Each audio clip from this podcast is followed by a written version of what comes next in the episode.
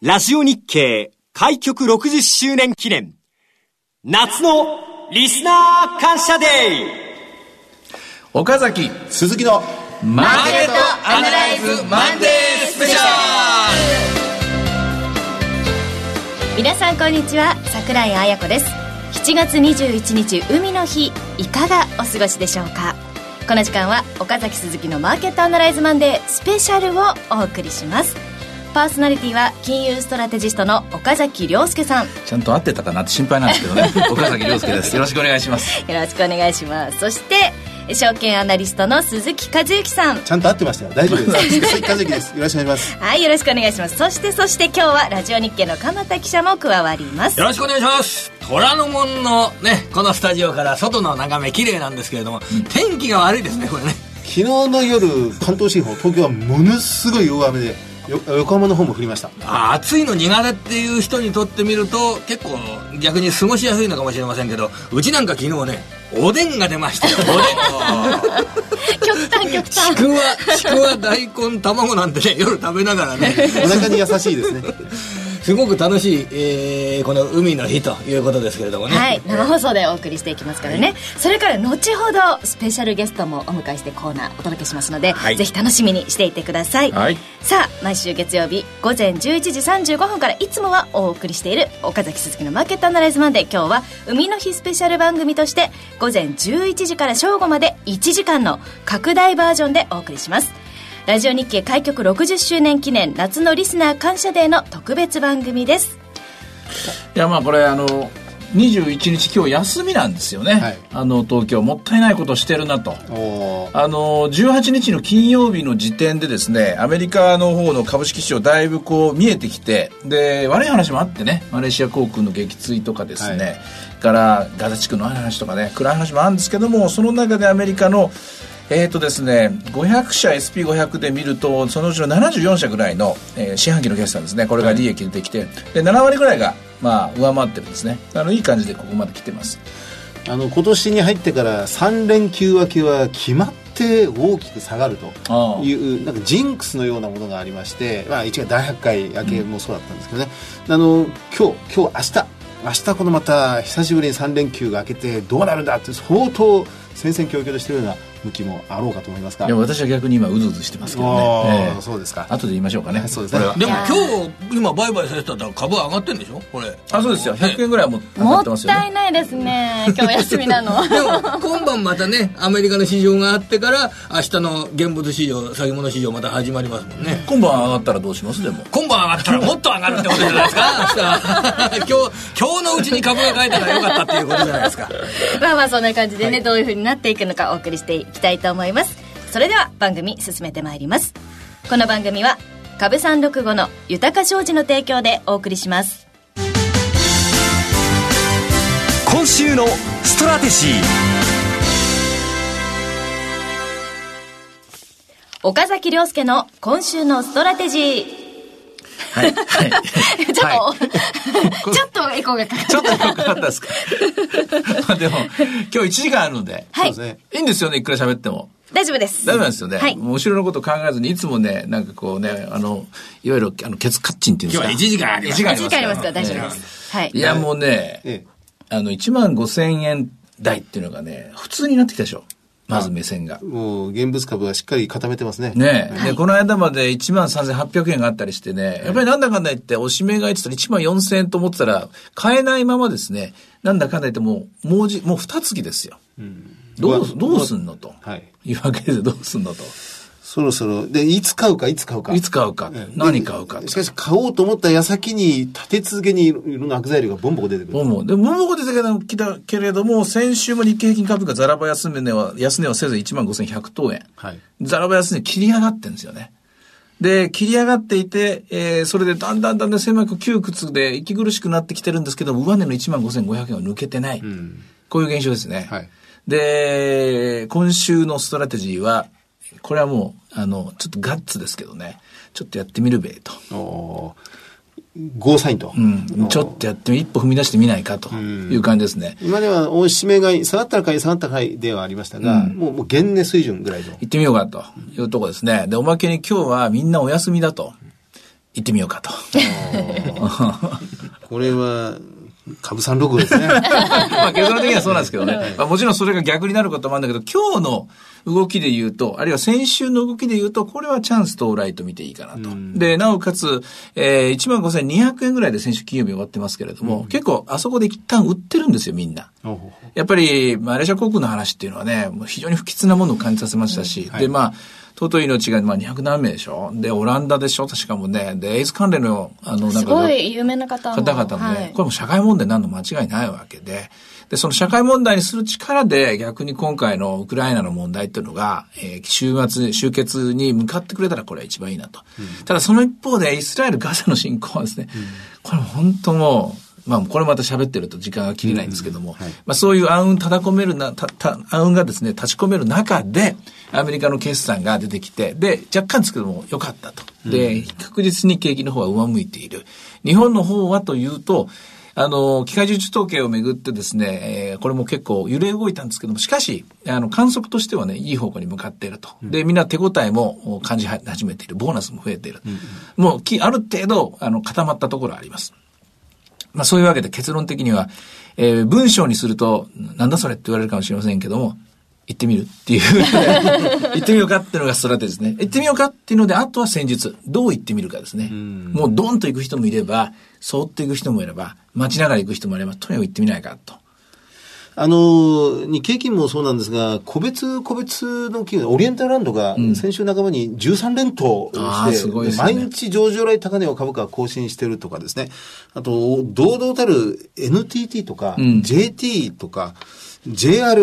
JR すごかったですね。ね東海東日本。全部揃いましたね。うん、このあたりが、やはり堂々と高値を取ってきてるっていうのが、もうすでに進行してますからね。そうなんです。だからボトムアップ的に考えてみれば、もう確実にこう切り上がってるっていうのは見えてて、ただトップダウン的に日経平均株価を論ずる人ですよね。あるいは金利を論ずる、論ずる、あるいは為替を論ずる人だけがちょっとブレーキを踏んでると。こういう状況にありますよね。なるほど。あの、テレビ番組とのタイプでやってますので、この土曜日放映の、はい、マーケットアナライズのテレビ版の中で尾崎さん指摘されてました、あの、イエレン議長の議会証言、うん、あれで、まあ、かなりバイオとか、うん、ソーシャルネットワークの分野が割高まで買われてると。うん、あまり FRB の議長が個別の業界とか株価水準に言及することで本当に少ないはずなんですが、あえてこう喋ってきたというのは何か心理があるんでしょうか？いや、それだけ自信持ってるんですよ。あの、よくある話です。FRB の人間が、例えばドルが強すぎるとかっていう時にはもう自信持ってる証拠だし、これは昔からそうですね。で、あとはまあ株に関して言うと、えー、はるか昔ですね、今からもうあれは、えー、何年前だ、十、何、十七年ぐらい前ですかね、えー、FRB、当時の議長、グリーンスパンさんが、根拠なき熱狂って言ったのが出てましたね。はい、えー、なんとかかんとかエンスージアズムっていうのが、ね、発音できなかったけども。で、それはもうアメリカのニューヨークダウが今異常に上がってる。で、背景はあの時 IT バブルのテイクオフが始まったんですけれどもね。で、それをめぐって市場は大騒ぎして、もうものすごい下がる日もあったんですけども、結局跳ね返して、うん、えそれで本物の IT バブルまで突き進むんですよ。うん、あの時もそうですけども、自信がありすぎると。で、そこのところと、あと、イエレン議長がもう一つ言いたかったことは、テレビでは、えー、レバレッジドローン、あの辺のバンクローンの、えー、融資関連のところの、えー、基準が甘くなってるのを警戒されてますけども、一番言いたいのは、やはりボラティリティが低すぎるっていうところですね。うん10%ないし11%のビッグ指数。これはやっぱり議長としても困るんですよね。安心してもらっちゃ困るよと。あんたらこれは株式市場なんだから、ちゃんと不確実性は存在してるでしょと。あの、あんたらね、私のことを信頼しすぎてるんじゃないのと。私はいつ金利を上げるかわからないわよと。というのが多分一番言いたいところで。で、そのために、えー、そういう、普通は喋れないような、あここ危ないわよ、ここ危ないですよっていうのはですね、そういうニュースをこう、えー、記者会見の中で入れたんだと思います。記者会見じゃない、議会証言の中で入れたんだと思いますね。低すぎるボラティリティというのもリスクなんですね。いや、これはだから全然織り込めてないわけですよ。つまり、リスクを織り込めば当然ボラティリティは上がる。リスクを織り込まなければ、あるいは無視すれば、あるいはリスクがないと思えばボラティリティは下がると。まあ、今回の場合はリスクを無視してるとも言えるし、あるいはフォワードガイダンスの通りやればいいんだ。あの FRB に逆らわなくていいんだ。えー、FRB 見立て通り景気が緩やかに良くなって、金利の上昇は当分ないんだ。でもっと言うと、アメリカの長期金利の上昇はないんだっっていうところが、あの、ボラティリティの低下の要因ですね。ある程度警戒しててもらった、くれた方が、市場が調整した時に大きな調整になったりしないで済むっていうような、そういう部分ってあるんでしょうかね。あると思いますね。で、一番、あの、あの、イエレン議長のことに対して私なる見方で言うと、議長は、で、あの、間違いなく、あの、間違いなく間違いなくって言い方よくないな。市場が思ってるよりも動くときは早いと思います。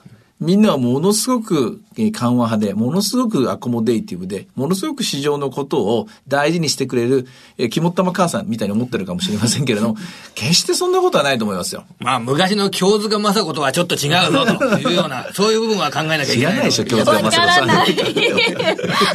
あの、桜井さん以外の3人はみんな知ってますけど。そうですか。うん、いや、いや、やっぱり、イエレン議長はやるときはやると。と思いますよ。うん。いや、そうすると、やっぱりマーケットは、こう、アメリカもバブル論議というものは相当盛んですが、アメリカもまだこれは行くんでしょうかね。多分そうです。その一方で、あの、総合的な、総じて長期的なバリエーションのインラインだとおっしゃってるのは、ニューヨークダウとか SP500、うん、えー、今18倍近近辺、近辺ですけれども、えー、それがまあもう少し、これ、おそらくフォワードの数字を入れるとですね、16倍ぐらいまで下がるはずなんですよ。うん、今の業績の情報修正見ていくと。そうするとまた割高でなくなってくると。うん、もう一段いけるというところですね。あのままた金曜日のテレビ番組の、あごめんなさい、土曜日のテレビ番組の、の山崎和邦さんをゲストにお越しして、うん、まあ、ボックスオーバーであると。はいはい、もう年初からずっとボックスだとおっしゃり続けていて、で、またその今、ボックスの上限に近づきつつある。うん、これ抜けるには、政策的な、まあ、サポート、動きが必要だというのが山崎さんの見立てではあったんですが、まあ、今回、ボックスの上限、こ抜けそうでしょうか？あのね、あの、ボックスって言っても、山崎さん結構ね、あの、ストライドの大きいボックスなんですよね。500円じゃなくてね、2000、3000のボックスでしょ。はい、まあ、その間に十分トレンドが見つかるだろうなというのが一つと、えー、まあ、昔の日本で言うとですね、そういう政策頼みのところが今まで非常に多かった。だから、それ分かりやすい相場。それは言えるんだけども、私はもう一個言うと、あのグラフで伝わったかどうかわかんないんですけど、名目成長率が上がっていけば、はい、名目成長率のラインがですね、どんどん切り上がっていけばですね、そんなあの政策期待でなくてもいいんですよ。あの、要は、マーシャルの経営を株式市場に当てはめて、山崎さんは、日本の GDP と株式市場の時価総額の対比で表したんですよね。で、これ、二つを割り算してあげると、どうも名目 GDP に時価総額が近づくと、あるいは、まあ、近づくことは100%になると、株価は頭打ちしていた。というのが、まあ、過去、まあ、15年、20年ぐらいの動きではあったんですが、これを振り切れる時が来るでしょうか？これはもう単純な理屈でも早く市場もあの気づいてほしいんですけど、名目ですから。実質じゃないんですよ。名目っていうことは、BOJ の戦略が成功して、毎年2%ずつ、ね、2%ずつインフレが進むということは自動的にこれは切り上がるわけですよ。あ、名目がですね。そうです。はい。ということは天井がどんどん高くなっていくわけですよ。名目で2%、実質の1.5と足して3.5%ずつこれ切り上がっていけば、株式市場も上限が自動的に3.5%ずつ上がっていくと。こういう理屈ですよ。そうですね。そのための成長戦略なんですよね。なるほど。うん、これまでの15年、20年間というのは、その名目が切り上がらない。名目がむしろ切り下がる。デフレですから。うん。世の中だったと。いうことですか、なんでこんな単純な話が今まで気がつかないんだというので、浜田光一先生は怒ってらっしゃったわけですよね。なるほど。イェール大学の。まあ、そのあたりということであります。そうですか。うん、じゃあ、まあ、トータルで考えますと、そうすると、休み明け、3連休明け、えー、年明け以降、何回か連休明けにみんなこう、厳しい思いをしてたわけですが、この夏は少し変わってくるかな。ジンクスっていうのは破るためにありますからね。そうですね。はい。以上、岡崎亮介の今週のストラテジーでした。岡崎鈴木のマーケットアナライズマンデー。誰でもわかる株365本日は。本当に誰でもわかるんですか、それ。ちゃんと、ちゃんとね。エコーが。エコーかかりましたが、はい。わかるんです。はい。本日はゲストをお迎えしています。東京金融取引所、証拠金営業部、証拠金営業グループ、マネージャーの三河川幸翔さんです。三河川さん、よろしくお願いします。はい、こんにちは、よろしくお願いします。よろしくお願いします。さあ、今日は株365について教えていただきたいと思うんですが。はい。えー、岡崎さん何から聞きます？一番いいのは、今いくらですか？あだと思いますね。21日海の日、祝日、当初なし。で、今、鈴木さん、15,323円。323円。まさにこのリアルタイムで取引されてますね。はい、そうですね。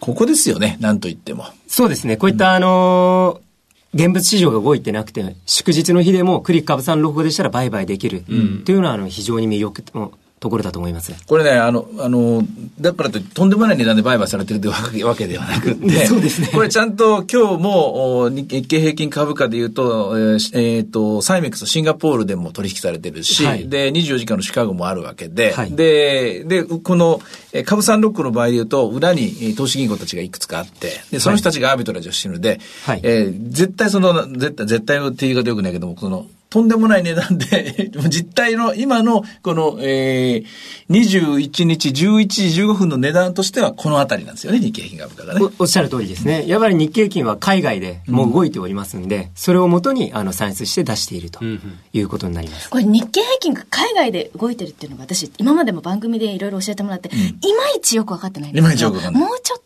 言うとど、どういうことなんですか？先物が？そうです。海外で？ええ、あの、もちろん海外でも今トヨタの株を買いたいっていう人はいるし、はい、今ソニーの株を売りたいとか、武田薬品を買いたいとかいろんな人がいて、それはそれで今東京証券取引所がないですから、証券会社との相対の取引になるわけですよ。はい、相対。あの、ば、あの、いわゆる市場を通さない取引。だそういうのがあるんですけども、そんな中で今日経平均を買いたいっていう人もいるわけですよ。その日経平均を買いたいっていう人が、市場で取引しようと思ったら、今、えー、シンガポールでその先物取引が行われています。先物で、えー、そこで売買する。あるいはシカゴであります。で、そこで売買する。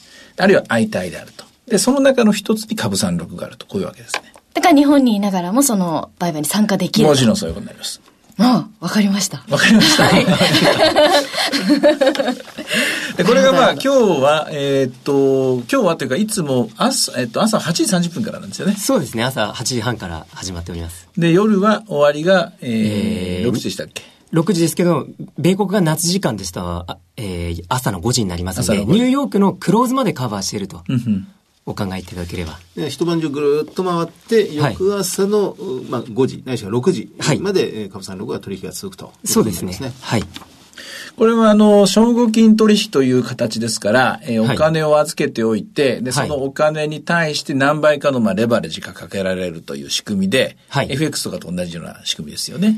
おっしゃる通りですね。あのー、今、えー、取引単位がですね、えー、日経金かける100円になりますんで、えー、今ですと、まあ、約1万5千円かける100円で、150万円ぐらいのが1万という最低、1, 1枚という最低取引単位になりますが、それを、えー、現物でしたら150万入れないと取引できませんが、うん、クリック株三ロコでしたら、えー、5万1千円最低入れれば取引することはできます。約30倍ぐらい最大でレバレッジをかけることができます。でもこれ気をつけなきゃいけないのは、ああ、そうですかって5万円で150万買うと、それは市場変動とともにですね、あっという間に吸っちゃってですね、終わりましたってことよくあるんで、ここがレバレッジのコントロールの大事なところで、で、そのレバレッジの目安を、私は思うに、私なりにそのレバレッジの目安を見るときにボラティリティがあると。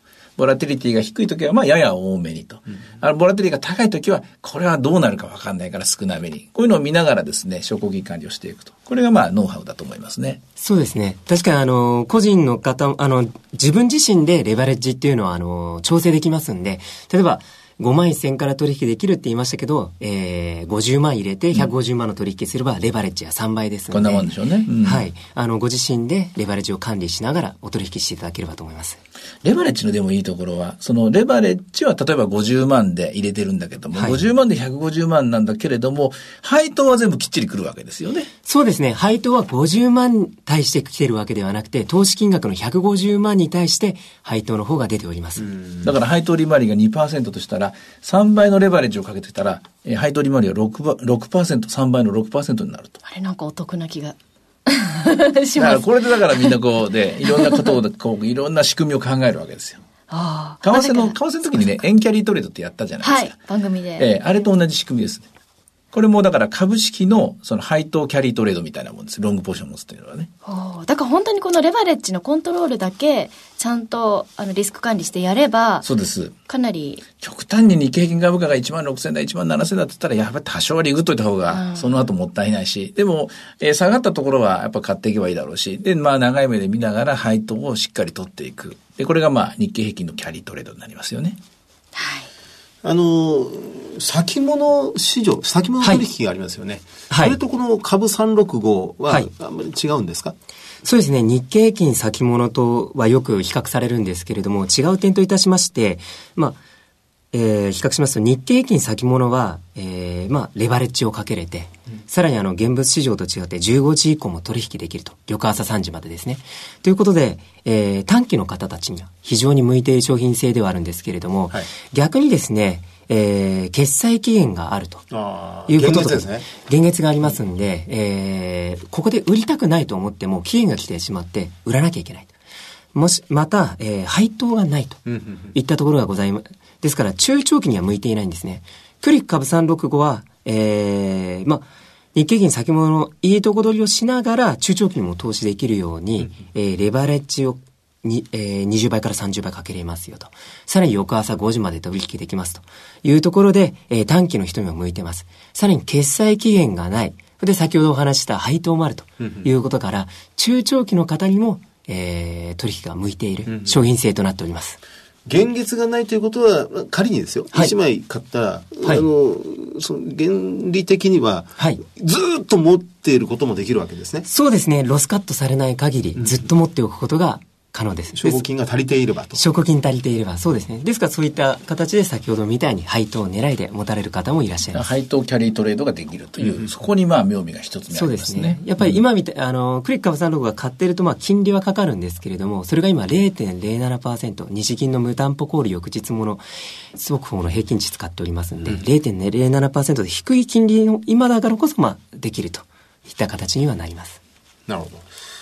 あの、その他にも何か特徴っていうのはあるんですか？まあ、大体そこら辺までですか？そうですね。やはりあの、まあ、個人の方には、先ほどお話しした配当というところが人気がありまして、レバレッジを、えー、かけながら取られるという方も多いですね。やっぱりもう、この休みの日に取引できるっていうのは非常に大きいところでありますね。そうですね。あのー、まあ、本日海の日も取引できますけれども、やはりあの、長いところで言いますと、年末年始のところ、うん、現物市場ですともう12月30日に終わって、次の日1月6日と、あの、随分日が空いてしまっていますけれども。大納会から大発会までお休みですよね。そうですね。その間に、えー、海外では先ほどお話しした通り、マーケットは動いているわけですね。うん、クリック株365でしたら12月31日。1月1日はお休みですけれども、1月2日からもう取引ができますんで、海外の動きを見ながらすぐ取引するということができます。まあ、それとちょっとこれには技術が必要なんですけども、はい、私は東京金融取引所の最大のポイント、ここをですね、使うことの最大のポイントは、情報開示が本当に素晴らしいと。で、東京金融取引所のホームページに行ってもらったら、で、今まで過去何年間かの株365の4本年が全部エクセルで出てくると。ですので、どれぐらい乖離してるんだっていうのはですね、自分でこの目で確かめることができると。うんうん、それに比べて日経平均の先物っていうのは情報開示されてないんですよ。過去どうだったかっていうのは分かんないんですよね。で、あ過去こういう時は海外で動いたんだな。例えば、えー、あの、まあ、東京証券取引所で1万5200円だったものが、1万5000飛び10円まで下がったとかね、先週、先々週もそういうのがあったりとかね、ありますし、いち早く1万5500円までつけるかもしれないしですね。そういうですね、動きのいいところ、えー、東京よりも少し値幅があるところですね。このあたりのところを自分で観察してもらって、そして有効に利用していくとですね、より効果的な、効率的なですね、資産運用のお手伝いができるんじゃないかと思いますね。株三六はど、どこで売買できるんですか？はい。あの、クリック株三六の方は、えー、取扱会社を通じて取引することができます。あの、証券会社、豊か商事。はい。がそうですよね。うん、こちらで取引ができますね。一応、株三六五のホームページっていうのがあるんですよね。はい。で、そこに行けば、そうですね。どこで取り扱ってるかとかも。取扱会社の方は載っております。はい。はい、ということで、皆さん、もう聞きたいことは大丈夫ですか？今日も出来高は1396枚。はい。1400枚、今もう今のところ続いてるみたいですね。またこれ、この話を聞いてか知らずか、今さ、ドンと入りましたね。そうです。休みの日も寝てる場合じゃないと。そう、行ってみようよ。ね、ニューヨークも上がったと。誘惑してますけれど。私は休みの日は寝ていたいですね。はい、ということで、ぜひぜひね、チェックしていただければと思います。さあ、ということで、三河川さん、今日どうもありがとうございました。ありがとうございました。ありがとうございました。以上、誰でもわかる株365のコーナーでした。岡崎鈴木のマーケットアナライズマンデーそれではここで豊か商事から東京、大阪、宇都宮の3つの町で開かれるセミナーをお知らせいたします。株三六の豊か商事、えー、っとですね、豪華2本立ての池袋埼玉支店共催によるセミナーからお知らせいたします。田代岳さん、そして岡崎良介さんの為替金株式セミナー。まずはですね、田代岳さんによる講演、イエンゾーの中期相場見通しがありまして、その後、岡崎さんによる講演があります。日程が7月26日土曜日、12時30分会場、13時開演です。会場は、アットビジネスセンター池袋駅前別館405号室。お申し込み連絡先は、豊か商事池袋支店、フリーコール0120-964-124、0120-964-124、または、豊か商事埼玉支店、フリーコール0120-997-524、0120-997-524です。受付時間は同日祝日を除く9時から20時ということで、えー、日本立てセミナーということなんですが、はいどんなお話になりますか？えっとね、26日っていうのはちょうど1週間じゃない、次の土曜日か。あれ？え？もう今週。今週か、今週です。あ、大変だな。早早くセミナーを資料作んなきゃいけない。また徹夜だな。ってな話なんですけれども、はい、多分ね、あの、いけてんじゃないかと思うんですよ。そうですよね、今日のストラテジーから言っても。うん、いけて、いけてるところでのね、あの、セミナーなんかないんじゃないかと思うんですけども、いけてるんだけれども、そこなんですよ、次は。次の峠はそこなんですよ。そうですよね。うん、行けてるっていうのは、一応峠の上まで登りました。峠の上まで登ったら次の景色が見えると思うんですけども、その景色をお話したいと。いう、本当にもう生々、生中継みたいな話をですね。知りたい。26日の、えー、土曜日はですね、したいなと思います。はい、ということで東京の皆さんお話直接聞けるチャンスですので、ぜひご応募ください。それから続いては、豊か商事資産運用セミナー in 大阪。うん、日程が8月2日土曜日、12時30分会場、13時開演です。会場は御堂筋線本町駅、堺筋本町駅が最寄りの国際カンファレンスプラザです。お申し込み連絡先は、豊か商事大阪支店、フリーコール0120-441-377、0120-441-377です。受付時間は同日祝日を除く9時から20時。さあ、8月2日、もう8月ですか。え、これはね、これはまたね、違うんです。何が違うかっていうとね、前日の8月1日金曜日にアメリカの7月分雇用統計出るんですよ。で、申し訳ないけど、この雇用統計の数字はこのセミナー資料には間に合いません。はい、間に合わないので、その場でもう身振り手振りで説明していくしかない。で、おそらくこの、えー、7月の雇用統計のあたりで動き出すと思います。うん、数字は動き出すと思いますよ。で、おそらくはこれ、えー、アメリカのその、前の30日のところでですね、46の GDP も発表になりますからね。ですので、えー、っと、そういう意味ではですね、えー、もっと進んでいいのか、もうブレーキかけなきゃいけないのか、とりあえずここ判断だと思いますね。この雇用統計がいいかどうかで結構10月に噂されてる、あの、緩和の終了みたいな話が出てくるわけですよ、ね、もう、緩和終了になるだろうし、で、逆に引き締めの開始の時期もこのあたりから再当てクイズが始まりますね。めちゃめちゃ大事な時期ですね。で、で、金利が動くかどうかです。アメリカの長期金利がこれを見てですね、はい、で、まだ動かないんだったらまだ階段が登れるっていうことだろうし、はい、金利が急に上がりだしたら、そろそろ一旦、えー、ブレーキをかけなきゃいけないっていう、その判断が、えー、に迫られるのがこの8月2日のセミナーだと思いますね。はい、ということで、大阪の皆さん要チェックです。そしてもう一つが、豊か商事資産運用セミナー in 宇都宮。日程が8月23日土曜日、13時会場、13時30分開演です。会場は栃木総合文化センター第2会議室。お申し込み連絡先は、豊か商事宇都宮支店フリーコール0120-997-365。0120-997-365です。受付時間は同日祝日を除く9時から20時ということで、こちらは8月23日。うんこれはね、ちょっと動き出してますからね、どちらかというと、日本の、あの、次の成長戦略の具体策みたいなところがね、話題になってくるところと、で、もう一つはですね、これ、おそらく GPIF のですね、大体のところがもう、この時期見えてくるんじゃないかと思うんですよね。はい。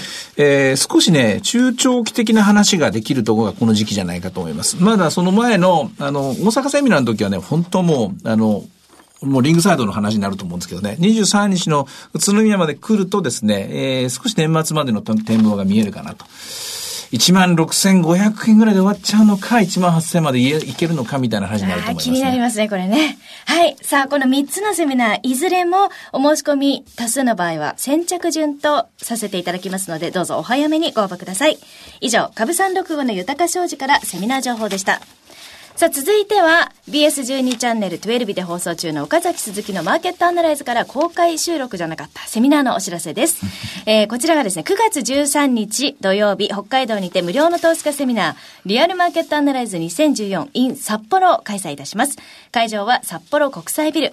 応募方法は BS12 チャンネル12の岡崎鈴木のマーケットアナライズを検索いただきまして、番組ホームページからリアルマーケットアナライズ2014 in 札幌応募フォームにご記入いただくか、電話番号0120-953-255 0120-953-255から通話料無料自動音声応答サービスにて24時間ご応募を受けたまっております。締め切りが8月25日です。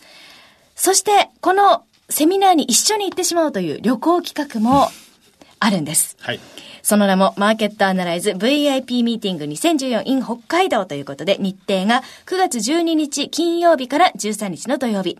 岡崎良介、鈴木和之、桜井子、そしてラジオ日経鎌田新一記者が北海道への旅行企画に同行しまして、この13日のセミナーの前の夜に、まあ、全員から質問を受けますよという懇親会。鈴木さん、懇親会ですよ。はい。セミナーじゃないですからね。懇親会。懇親会。浮かれていいんですね。いいです。浮かれていいです。ちょっと引っ掛けつつ、はい、はい。あの、オフレコの話も出てくるんじゃないですか、こういう時はね。はい。はい。楽しみですね。鎌田さんも来てくださるんですよね。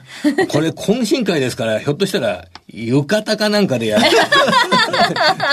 そう、鎌田さんね、いつも8時ぐらいに眠くなっちゃうから、ちょっと大変だと思うんですけど。頑張って起きてます。頑張って起きてください。はい、そして翌日の13日の、えー、土曜日のセミナーのお席も確保ということで、うん、盛りだくさんの内容となっております。応募方法は、まず BS12 チャンネル12の岡崎鈴木のマーケットアナライズの番組ホームページを検索いただきまして、旅行案内のボタンをクリックしてください。今回の旅行実施会社であります、近畿日本ツーリストのお申し込みページに飛びます。そして、えー、そこをクリックしていただくといろいろ説明が書いてあります。40名限定で先着です。7月28日月曜日が申し込み、えー、締め切り日。ということで、えー、近畿日本ツーリストのお申し込みページで内容をご確認いただきまして、まあ、金額といろいろあります。オプション等もありますので、うん、ご納得いただけましたらお申し込みください。ということで、えー、こちらが北海道旅行とセミナーのお知らせ。さすが北海道ですよね。はい。こういう企画ができるっていうのはね。できるっていうのはね、えー、もう、楽しんでね。うん、爽やかでしょうね。9月って、まだ残暑残ってるでしょうそしてご飯が美味しいと思います。そうですね。はい、ぜひ皆さん一緒に行きましょうね。我々ものびのびとセミナーで プレゼンテーションしたいと思いますね。はい、そして今週末、えー、名古屋のセミナーがあります。はい、7月25日金曜日名古屋で、無料の投資家セミナーリアルマーケットアナライズ 2014in 名古屋が開催となります。応募もありがとうございました。はい、で、えっ、ー、と、本日、本日じゃなかった、その当日のえセミナーの前にですね、名称 IR エクスポの会場内特設ステージ B にて、マーケットアナライズの公開収録を行います。ご観覧ご希望の方は、名称 IR エクスポにご来場されましたら、直接特設ステージ B にお集まりください。収録開始が10時15分です。こちらはですね、あの、ステージにお席に限りがありますので、まあ、ちょっと立ち見になっちゃう方もいらっしゃると思うんです公開収録の場ですからね、はい、少しお席が数が限られてしまうんですできればこれ収録なので、はい、あの皆さんもご協力してもらうと。ね、拍手とか、あの、あ、そうですね。盛り上がってる感じでいきたいですね。ボケた時は一緒になって笑ってもらうとかですね。つまんないギャグを言ったらね、そこはみんなではーはーとこうやってくれると、協力体制大事ですからね。そうです。えー、翌日の放送に、あの、あなたの笑い声が入るかもしれませんということで、ぜひ参加いただければと思います。そしてこの収録後にみんなでですね、場所を移動しまして、えー、マーケットアナライズ、リアルマーケットアナライズを開催するということです。えー、ご注意があります。ご観覧ご希望の方は、名称 IR エキスポのホームページから事前登録をお願いします。えー、IR エキスポに入るための事前登録ですね。ということで、今週末、そうですね。ね早く会いたい。はい、ということで、ぜひ楽しみに、はい、していてください。以上、セミナーのお知らせでした。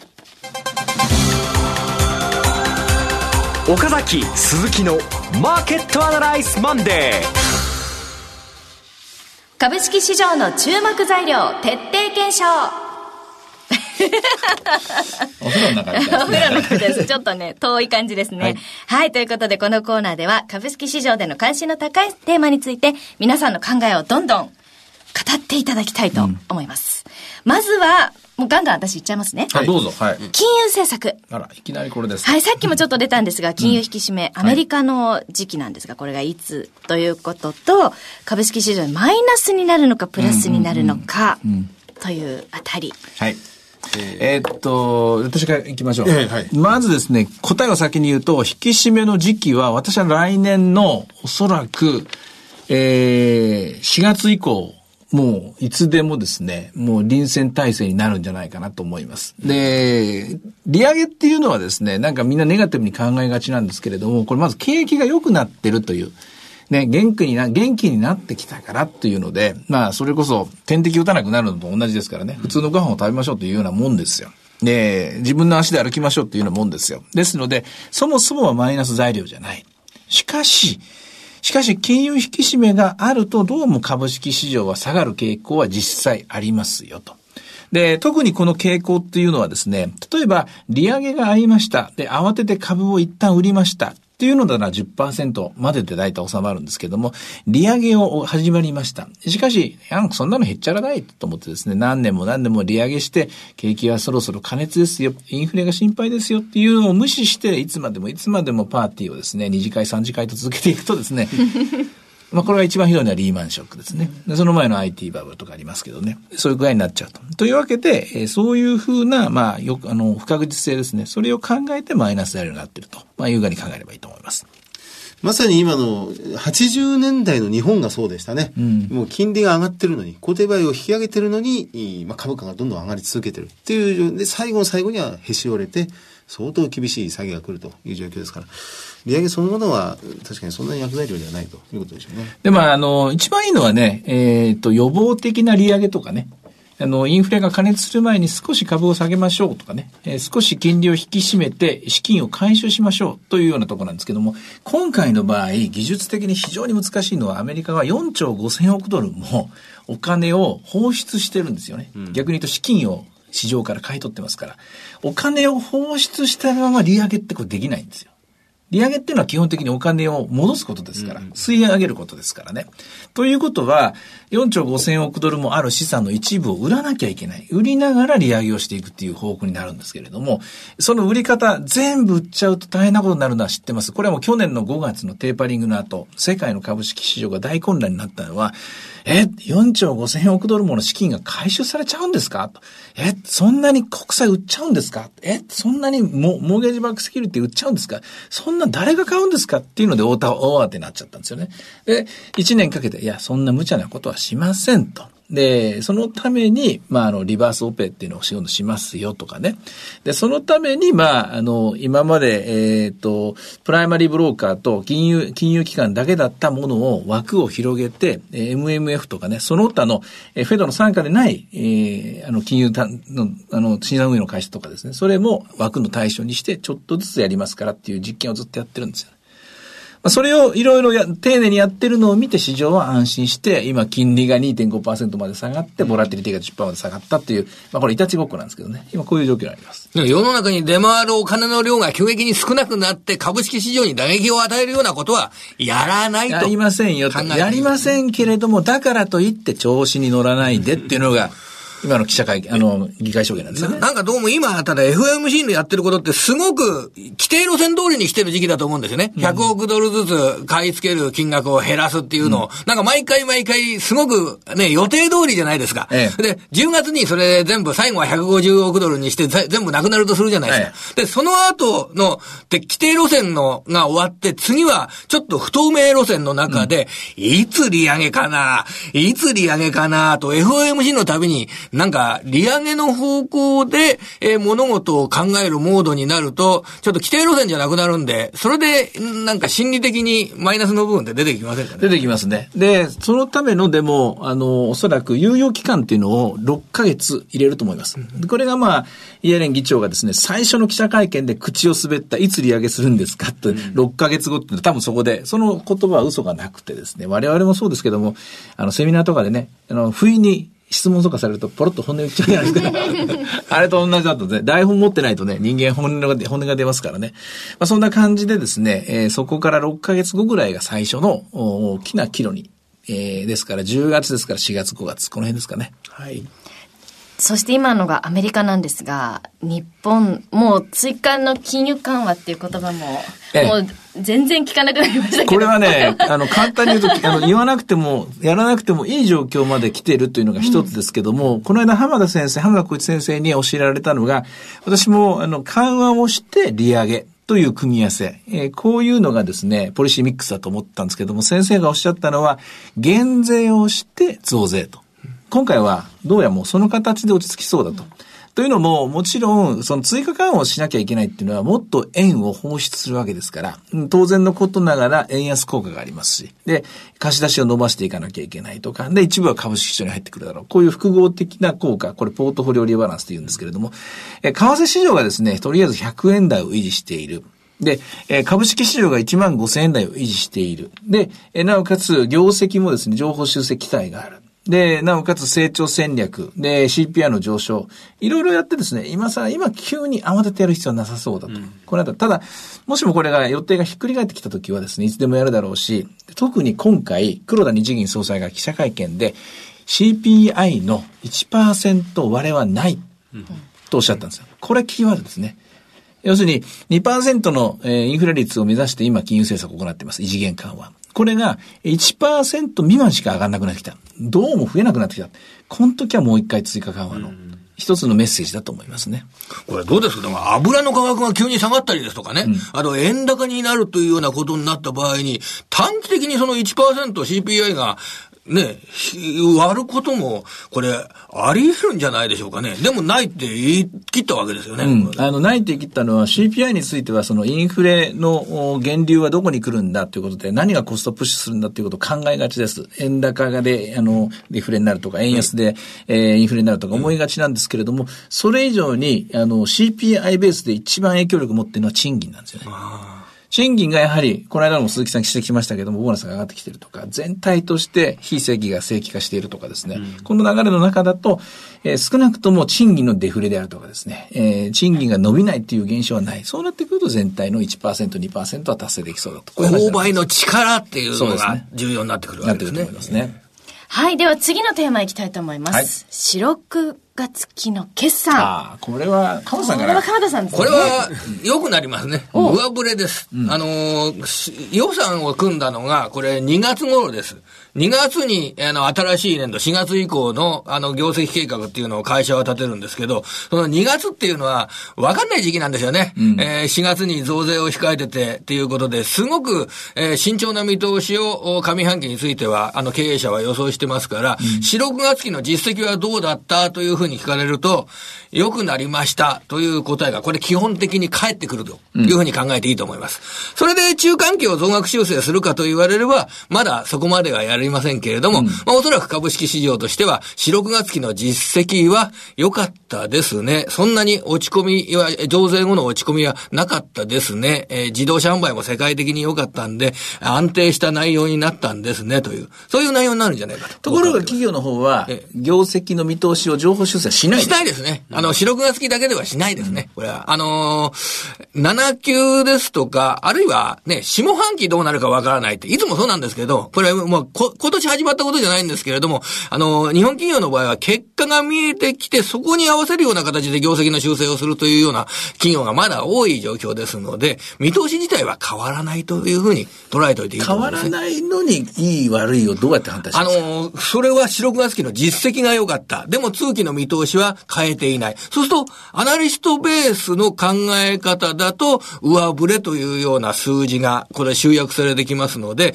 株を見る上では、こう企業の収益、会社が計画しているよりも、ちょっと上の線をベースにしながら、えー、株価水準、PR を測っていこうね、ということになると、僕は思います。進捗状況ってやつですかね。そうですね。うん、あの、これだったらもうちょっと上行っていいんじゃないんですか、という、うん、そんな捉え方になるんじゃないかと思いますけどね。そうなんですよね。今、企業の経営環境は激変するので、進捗状況状況で、進捗率で判断するのも怖いことは怖いんですが、まあ、ただ、今でしたらトレンドそのまま物差し、直線上で引っ張って、46が良いから7区もいいだろう。7区もいいから、じゃあ、まあ、通期もいいだろうってことが、今なら言えそうですね。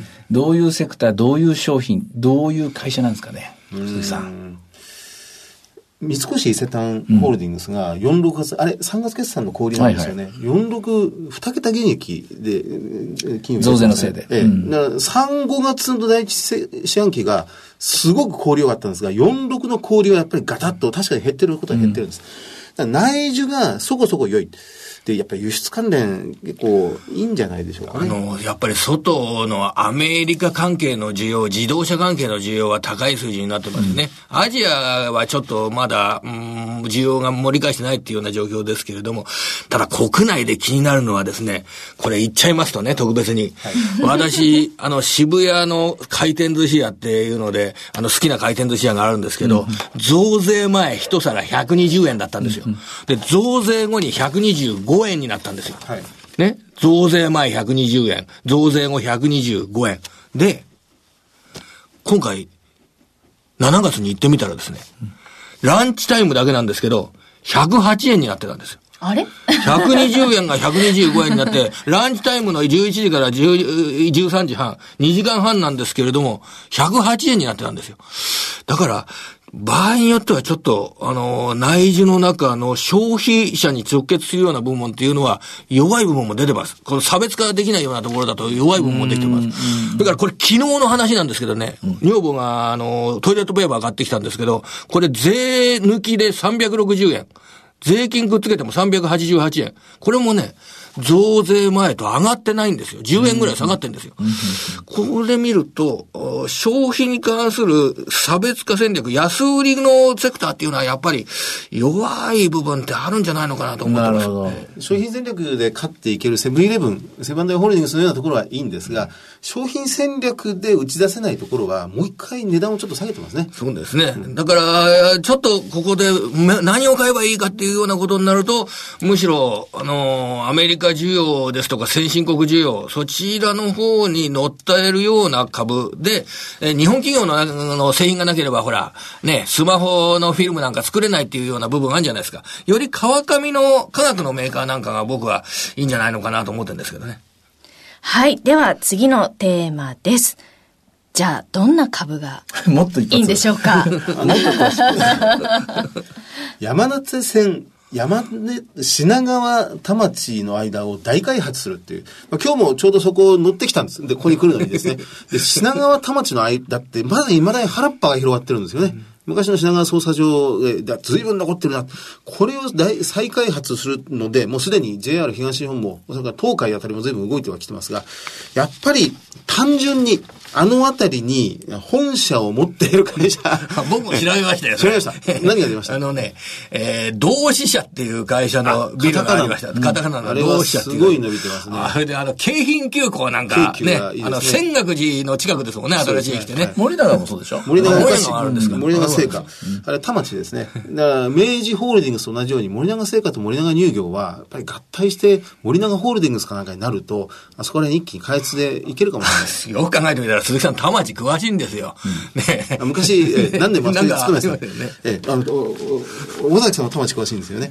あでもね、私はね、そういう意味ではね、あの、もう今、徹底的にですね、追っかけていきたいなっていうのは、まあ、それは不動産開発も投資ですけど、設備投資。うん、設備投資関連ですね。もう、あの、設備投資しないと需要が追っつかない。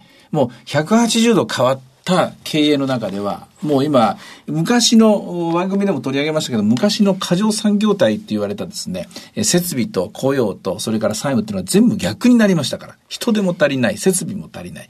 これドーンと来ると思いますが、相当大きな受注が続くと思いますから、もうこの夏はもう設備投資関連だけでですね、もう上から下まで全部調べると。いつも思ってるんですが、岡崎さんにそういう話を聞くとですね、で、あの、国内で車は売れない、高原状態に入ってしまってるんですよ。うん、で、その、例えば日本の自動車メーカーが国内で増産投資をするということは、やっぱりもう考えられないだろうなと思ってしまうんですよね。うん、そこで出てくる設備投資という、例えば自動車業界に限って言えば、やっぱり燃料電池とか、うん、水素ステーションとか、その通りですね。ああいう方向になっていくんでしょうか？まあ、なおかつ、100円になりましたから、売れますよ、外でまだ。そうでないと、これだけ スバルの業績回復なかったわけですからね。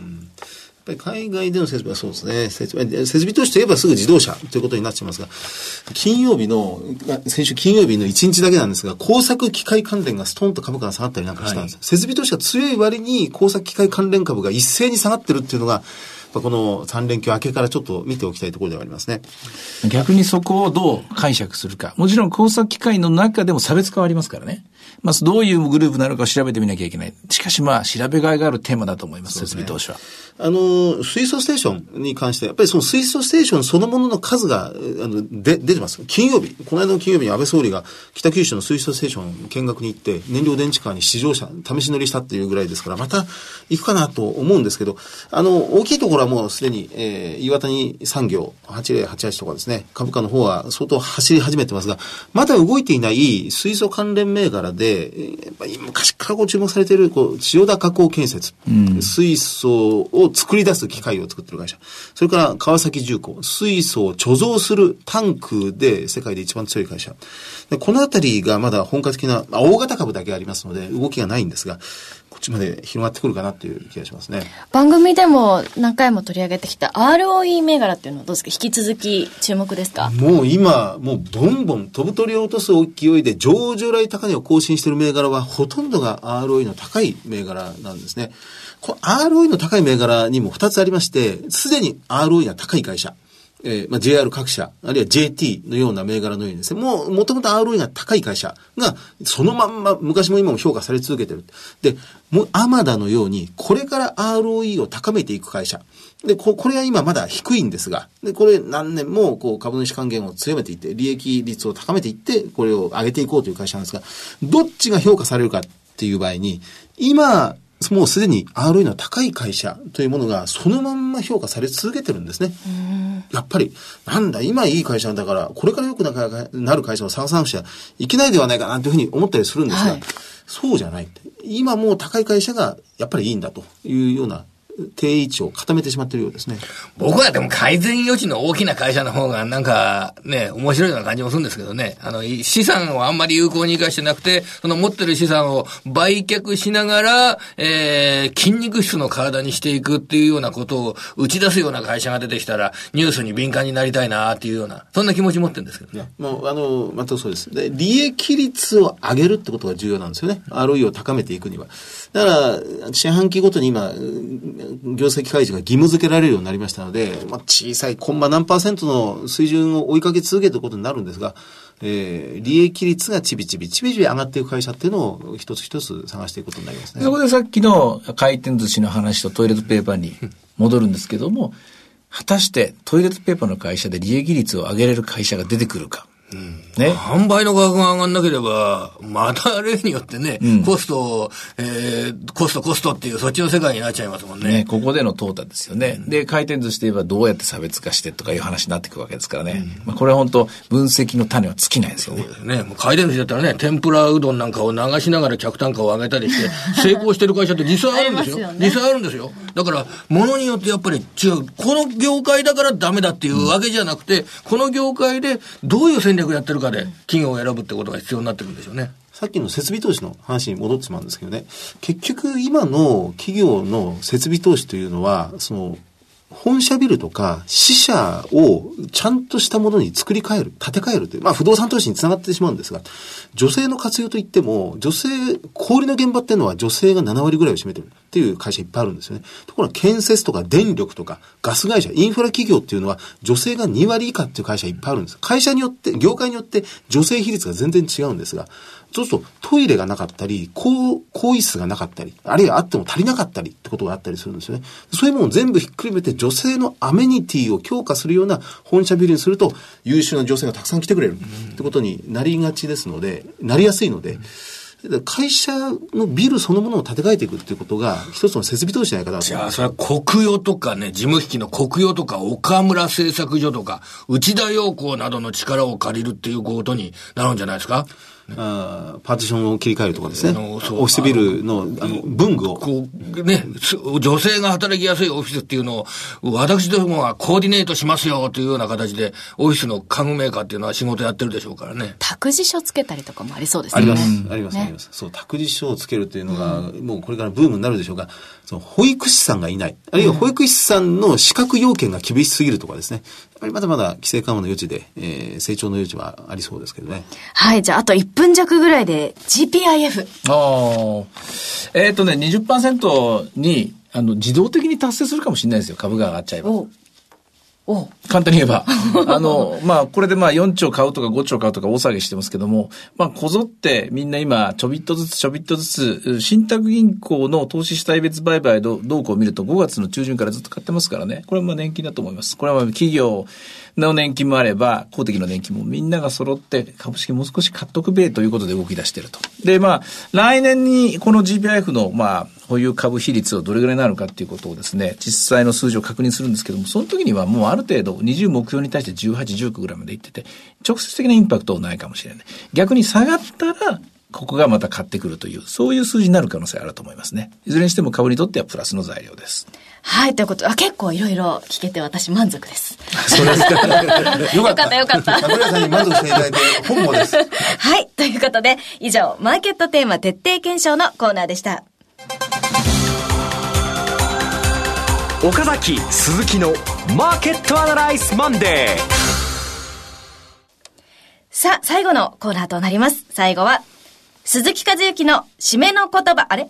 エコーかかるかと思ってちょっとかかんなかった。ということで、はい、鈴木和之、締めの言葉ということで。締めの言葉でよかったですよ。はい、でも、僕ね、これ、変を間違えたら、諦めの言葉に同じこと考えまして。でも、締めの言葉でよかったよ。締めです、締めです。はい。い諦めの言葉じゃありません。締めの言葉としまして、はい、インカムゲインを大事にしましょう。おということであります。企業の配当金総額が史上最高を更新するという動きになってきてます。で、NISA。NISA でキャピタルゲインをもちろん取るのもいいんですが、NISA はインカムゲインも非課税になります。今後、子供 NISA というのも出てきますので、この配当金を非課税でもらうという方向で NISA を活用していく。もうすでに皆さんそういう方向で考えてるでしょうけどね。配当金をたくさんくれる会社を選ぼうということになりますね。子供 NISA って、でも、い、子供の口座で自分で勝手に株買っていいっていうことになるわけですよね、それね。そうなります。また子供のお年玉が。でも、それ買ってもいいんだけども、使うのは、そんなにね、勝手に使っちゃいけないのかもしれないし、いろいろ難しい部分、運用で難しい部分出てくるんでしょうけど、でもこれはやっぱりね、株式という資産を、えー、今の政府っていうのが大切にしてるっていうようなことの表れなんでしょうね、これね。でも、例えば、それを考えるのは本当にね、長期的な観点で企業を選ぶことになるときに、はたと困るんですよね。要するに、まあ、例えば私なんかも、まあ、とりあえず次の半年とかね、次の来月とか来週とか、ここをまあ、に照準絞って、例えば5年後とか10年後って考えるときに、みんな座標軸ないでしょ。5年後、10年後はわかんないですね。うん、まあそういう時に、例えば東京オリンピック2020年にあるとか、うん、あるいは水素ステーションがこの時までにこうなっていくっていう、いくつかのテーマについて長期ビジョンがあるじゃないですか。あれを軸に、あの、こさえていくことで、結構ね、いろんな夢が広がると思うんですよね。そうするとやはり政策というものになりますね。うん、長期的な視野に立って物事を組んでいくのは政策というものが一番ということになるでしょうから。うんあのやっぱり今、既存の NISA は、新しい貯蓄から投資へのお金を導こうとして、定期預金を崩して、あの、株式市場にお金を流そうとしたんですが、結局、株式投資経験者がほとんど、しかも高齢の世代の方がほとんどっていうのが現状のようなんですよね。そうじゃない。やっぱり本来の趣旨に立って、そう、定期預金のお金を株式市場にっていうことに考えると、子供 NISA、意外と有効じゃないかなと思って、まあ、そのお金使っちゃうのは大人かもしれないですけどね。鎌田さん、3人いるからすごいいいじゃないですか。うちの子供兄さんはね これから場合によってはガンガンガンガン株式市場を動かすようなことになるんじゃないですかね。はいということでさあ1時間いかがだったでしょうか？ここまでの、ね、はい、うん、ここまでのお話は？岡崎亮介と鈴木和之と鎌田新一。そして櫻井彩子でお送りしました。それでは今日はこの辺で失礼いたします。さよならこの番組は株三六五の豊か商事の提供でお送りしました。